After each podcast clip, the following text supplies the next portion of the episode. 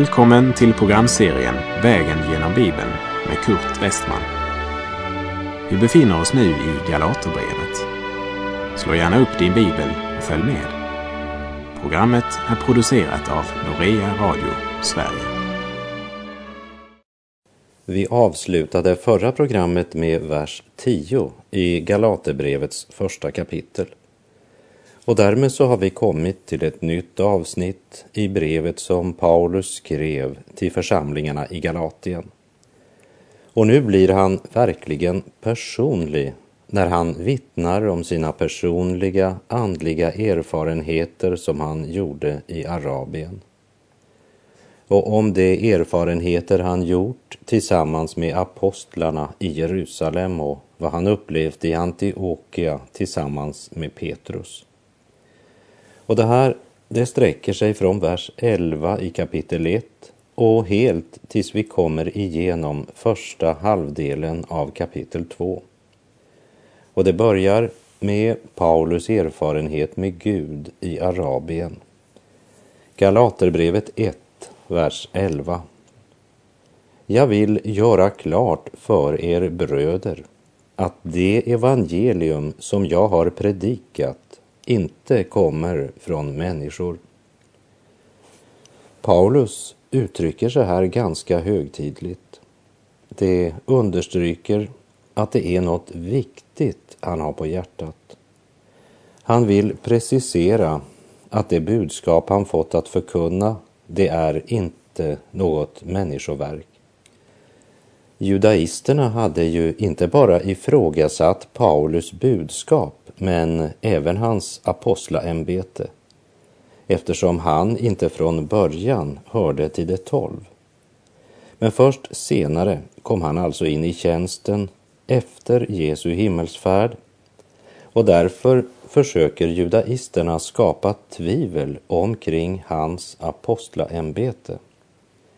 Paulus kommer att ta upp den frågan helt konkret och visa att hans apostlaämbete vilar på den verkligheten att han kallades genom en direkt uppenbarelse av Herren Jesus Kristus. Och vi läser vers 12. Jag har inte fått det eller lärt mig det av någon människa.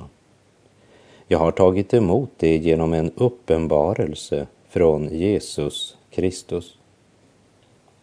Paulus blev inte apostel genom att gå på ett teologiskt seminarium eller genom att ordineras genom handpåläggelse. Paulus apostlaämbete och det evangelium han förkunnar har sina rötter genom en direkt uppenbarelse. Evangeliet uppenbarades för Paulus. Det var inte genom Petrus Jakob eller Johannes. Han var apostel, kallad personligen av Herren Jesus Kristus. Och vi läser vers 13 och 14. Ni har ju hört hur jag tidigare uppträdde som jude, hur jag ytterst våldsamt förföljde Guds församling och försökte utrota den och hur jag gick längre i judendom än många jämnåriga i mitt folk. Mer fanatiskt än det ivrade jag för mina fäders stadgar. Paulus talar om det förhållande som han tidigare hade till judendomen. Paulus hade inte sökt några uppenbarelser. Paulus hade aldrig haft någon önskan om att bli apostel. Men när han som fanatisk och övertygad farisé hade förföljt Jesu efterföljare så hade Jesus själv uppenbarat sig för honom. Vi läser verserna 15 till och med 17.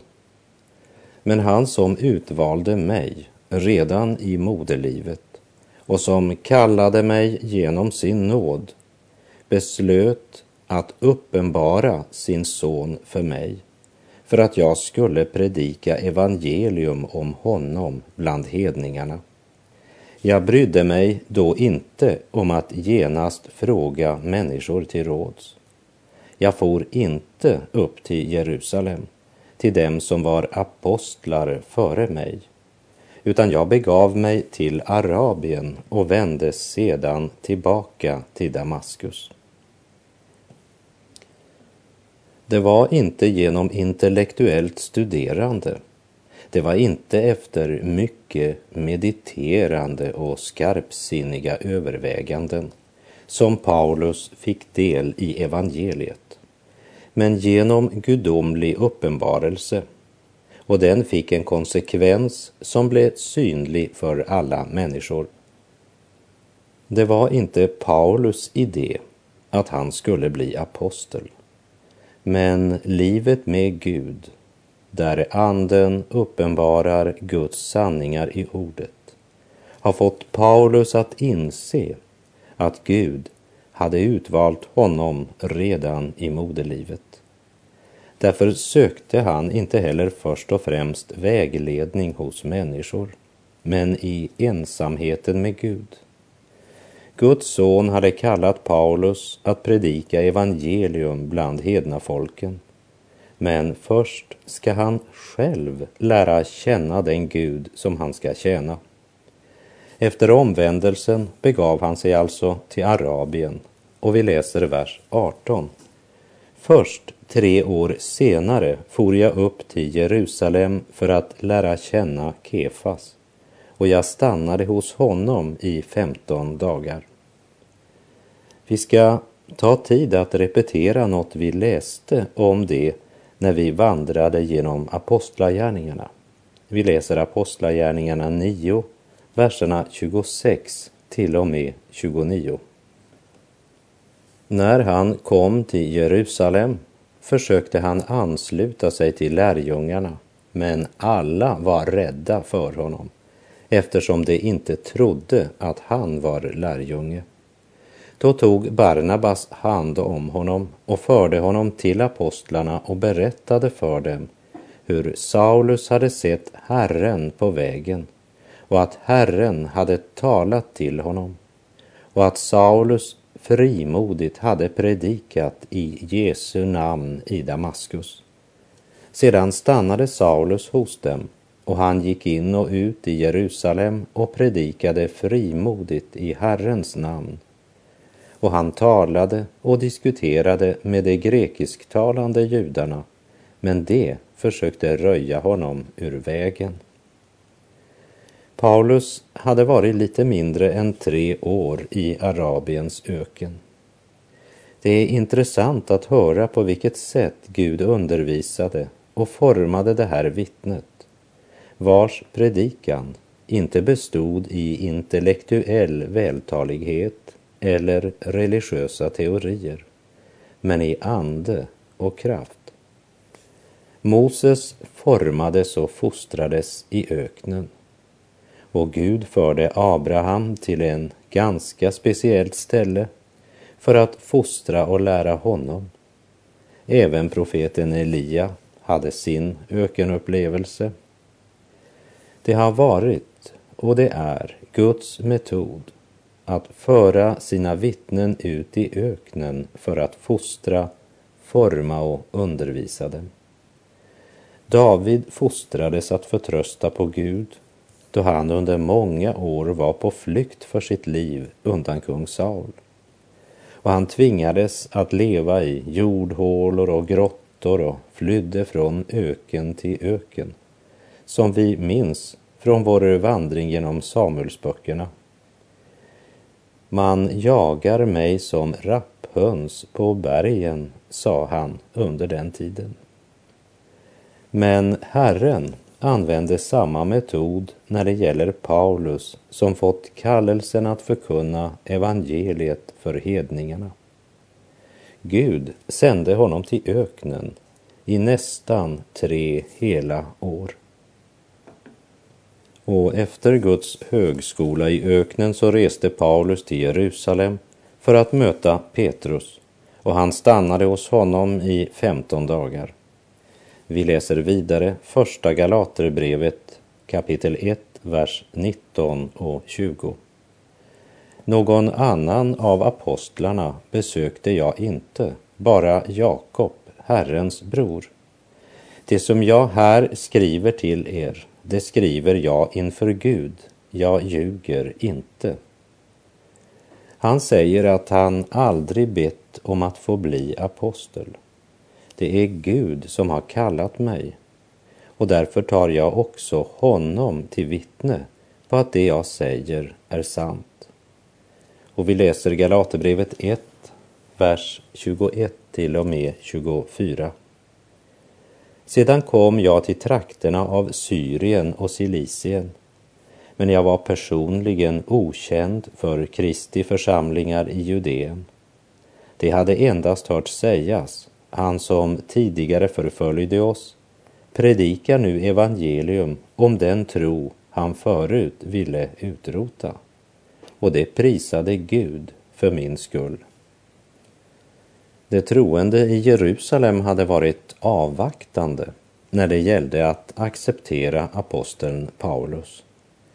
Utan Barnabas hjälp så hade det säkert tagit mycket lång tid innan församlingen i Jerusalem tagit emot honom i gemenskapen. Deras betänkligheter hade nog sin bakgrund i att Paulus var en man som så ivrigt hade förföljt den kristna församlingen. Men de visste också vad det ville säga att bli omvänd till Gud. De hade själva personlig erfarenhet av den totala omvälvning i livet som omvändelsen och på innebar. Och de hade själva erfarit att Guds makt hade förvandlat deras liv. Men ändå var det svårt för dem att tro att en man som Paulus verkligen hade blivit omvänd. För det verkade inte bara otroligt men också omöjligt. Men om det omöjliga säger Jesus i Markus 10.27 För människor är det omöjligt, men inte för Gud. Ty för Gud är allting möjligt.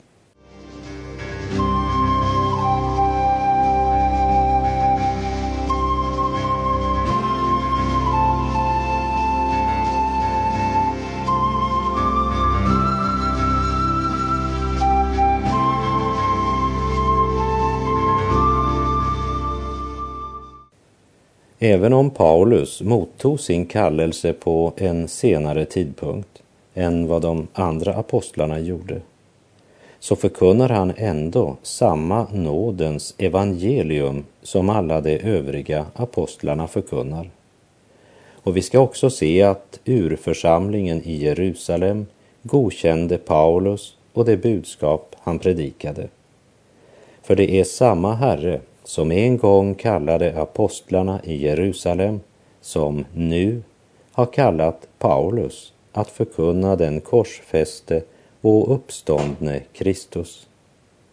Och efter 14 års verksamhet vill han på nytt kontrollera att han fortfarande förkunnar samma evangelium som apostlarna i Jerusalem. Därför reser han än en gång till Jerusalem.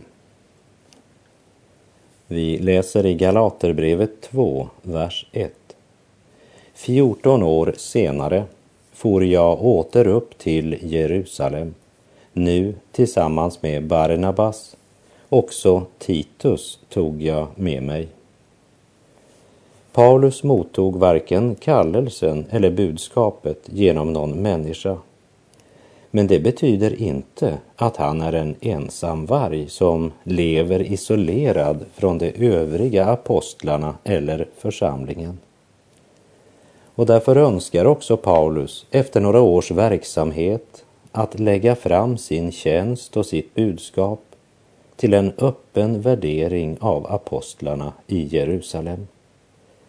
Och när han ska göra det så tar han förutom Barnabas även med sig greken Titus och det var ett klokt drag av Paulus. Att också ta med sig den unge predikanten Titus som alltså var av hednisk ett. Jag tror att det han talar om här i Galaterbrevets andra kapitel är det första stora apostlamötet i Jerusalem som vi kan läsa om i Apostlagärningarna 15. Och den stora frågan på det mötet var ju om människan blev frälst genom Guds nåd alena eller om hon också skulle leva under lagen. Att Paulus har Titus med sig, det är inte någon tillfällighet. Utan jag tror att det var mycket väl genomtänkt eftersom Titus faktiskt blir ett levande exempel och en åskådningsundervisning när det gäller friheten i Kristus. Titus var ju inte omskuren och frågan var nu om de övriga av apostlarna skulle kräva att Titus skulle omskäras. Och det här är mycket intressant eftersom judaisterna faktiskt påstod att församlingen i Jerusalem menade att alla som trodde på Kristus skulle inrätta sig efter den mosaiska lagen. Alla män i församlingen i Jerusalem, som ju var en helt judisk församling, hade ju levt under den mosaiska lagen och många av dem gick fortfarande till templet för att tillbe där. Templet var faktiskt en av de kristnas mötesplatser. Paulus och Barnabas, de hade kommit till Jerusalem för att av apostlarna där få veta vad som var deras officiella bekännelse när det gällde lagen och nåden. Och vi läser Galaterbrevet 2, vers 2. Jag for dit efter att ha haft en uppenbarelse. Där lade jag fram enskilt inför det ansedda det evangelium som jag förkunnar bland hedningarna, för jag ville inte slita eller ha slitit förgäves. Paulus var helt klar över att om det var så att han predikade ett annat evangelium än det som de andra apostlarna predikade, då var det något som inte var som det skulle. Paulus var villig att erkänna att om det var ett annat evangelium han hade predikat så var det fel och då hade han slitit förgäves. Därför besöker han Jerusalem för att möta de andra apostlarna. Och vi läser verserna 3 och 4. Och det blev inte ens nödvändigt att omskära Titus, som jag hade med mig och som är grek. Det ville annars de falska bröderna som nästlat sig in för att spionera på den frihet vi äger genom Kristus Jesus, så att det skulle kunna göra oss till slavar. Eftersom det i många av församlingarna fanns både judar och hedningar som kommit till tro på Messias, så praktiserades två olika sätt beroende på den omvändes bakgrund. Men några judaister anklagade tydligen Paulus för att vara inkonsekvent. Paulus talar om falska bröder som under falsk flagg hade kommit in i församlingen. De var tydligen inte födda på nytt, men deltog i gemenskapen för att spionera och hålla ett öga på vad som föregick. Och det som det handlade om, det var deras frihet i Kristus. Det var den de var ute efter. Och de förstod nu att denne unge predikant Titus inte var omskuren. Så vad kommer nu församlingen i Jerusalem att besluta när det gäller Titus? Nu säger Paulus att de krävde inte att han skulle omskäras. Paulus och de övriga apostlarna lät sig inte manipuleras av dessa falska bröder och det var verkligen väl. För eljest hade ju församlingen åter hamnat under lagen istället för att glädjas i Guds andes frihet och friheten i Kristus. Vi läser i Galaterbrevet 2, vers 5. Men inte ens ett ögonblick gav vi vika för dem och underkastade oss. Vi ville att evangeliets sanning skulle bevaras hos er. I den församling som stort sett endast bestod av judar så hade dessa falska bröder sagt Denne Titus som nu besöker vår församling, han är inte ens omskuren. Nej, sa Paulus, och han ska inte heller omskäras. Men han är lika mycket troende, en Jesu lärjunge som någon av er. Han har blivit frälst genom Guds nåd, helt utan laggärningar. Och han ska inte följa någon av de mosaiska lagarna eller ceremonierna för att bli frälst. Och detta hävdar Paulus därför att han vill att evangeliets sanning och friheten i Kristus skall bevaras bland trons folk. I nåd han städs, till barnen ser, dem föder vid sitt bord. Hans nåd är ny var dag och stund och evigt fast står hans förbund. Halleluja, halleluja,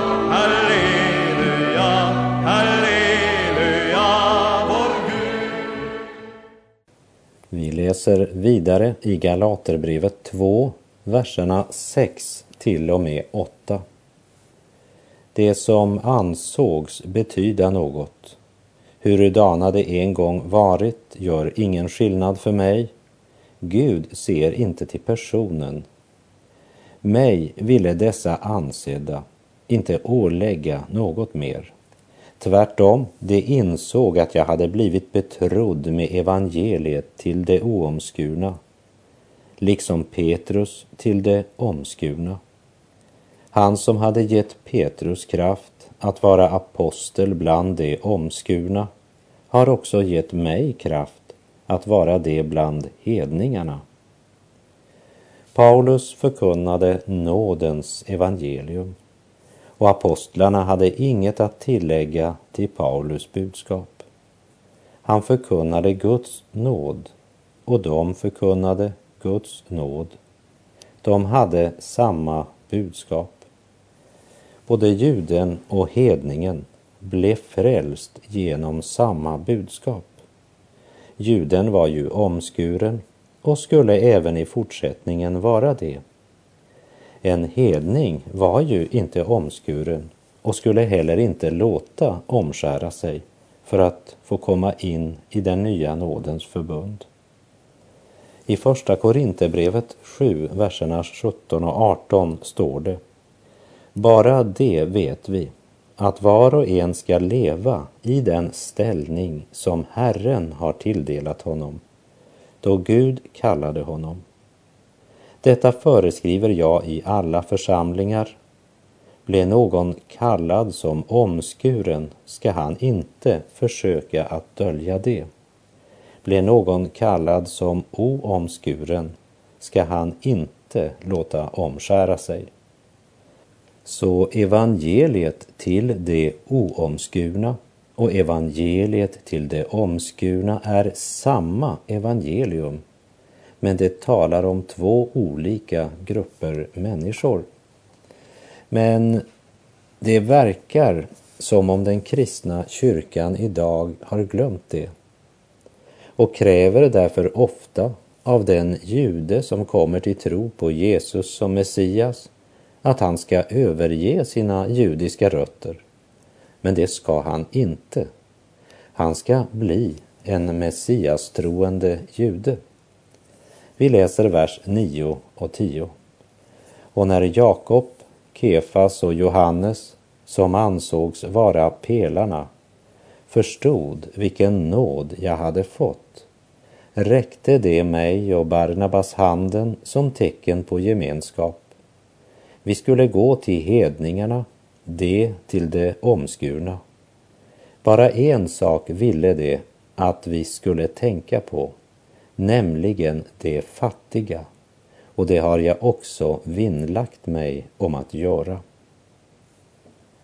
Och Paulus han återvände också senare till Jerusalem med en offergåva som samlats in till sådana troende som led materiell nöd eller förföljelse.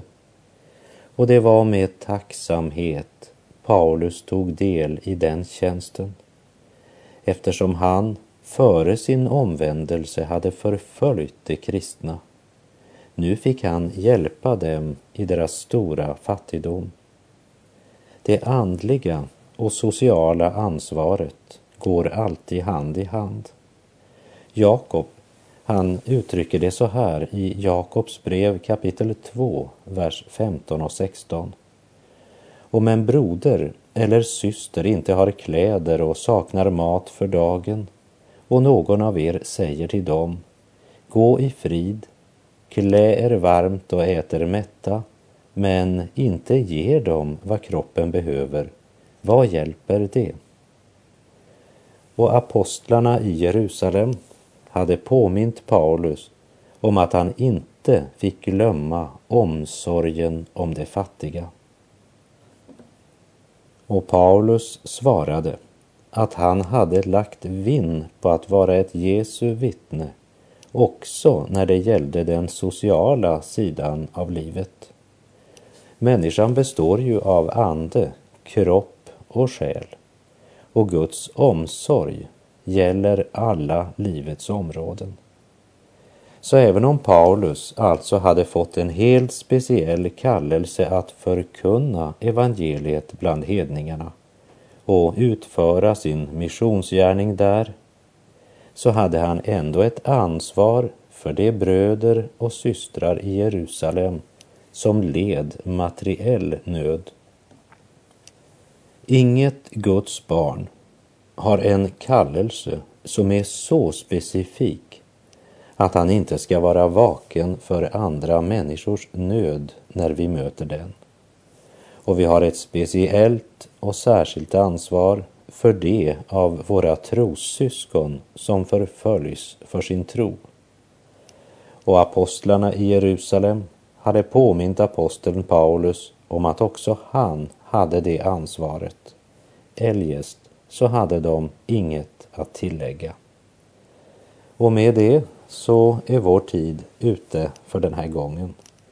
Och jag säger bara på återhörande om du vill.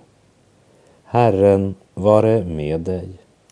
Må hans välsignelse vila över dig. Gud är god.